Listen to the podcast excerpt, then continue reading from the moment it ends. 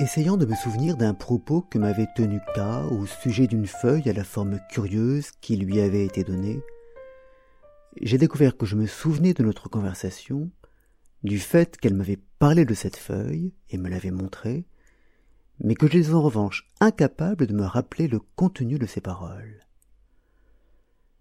De la feuille elle-même je me souviens. Je sais que ma représentation n'est pas tout à fait exacte, mais je crois avoir su capter ce qui à mes yeux en était l'essentiel, sa couleur générale, sa forme, et les taches bleues qui apparaissaient çà et là le long des nervures, dessinant comme un réseau urbain. De la feuille je me souviens, mais non des mots de l'aimer, alors que c'est à ces mots que je croyais accorder mon attention beaucoup plus qu'à la feuille. Il y a quelque chose de mystérieux dans ce si peu de prise que nous avons, que j'ai, à tout le moins, sur cette faculté d'attention qui pourtant, parce qu'elle paraît toute mentale, semble être à notre main. Soyez attentifs, passons-nous notre temps à dire à nos enfants, alors même que nous sommes, en cette matière, si peu maîtres de nous-mêmes.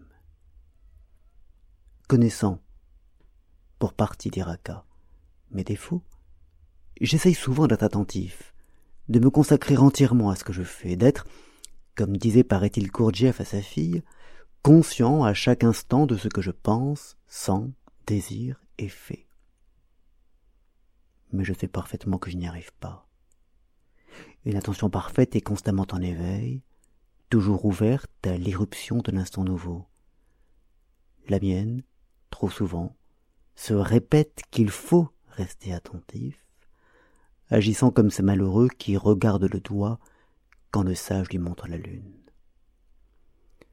Et c'est ainsi que l'attention m'est connue, par petits bouts, par instants, par petites îles isolées au milieu de l'océan, par petits éclats qui, çà et là, sortent du magma de l'oubli, illuminant de loin en loin mon chemin comme le ferait, sur une feuille à la forme bizarre, les taches bleues de souvenirs.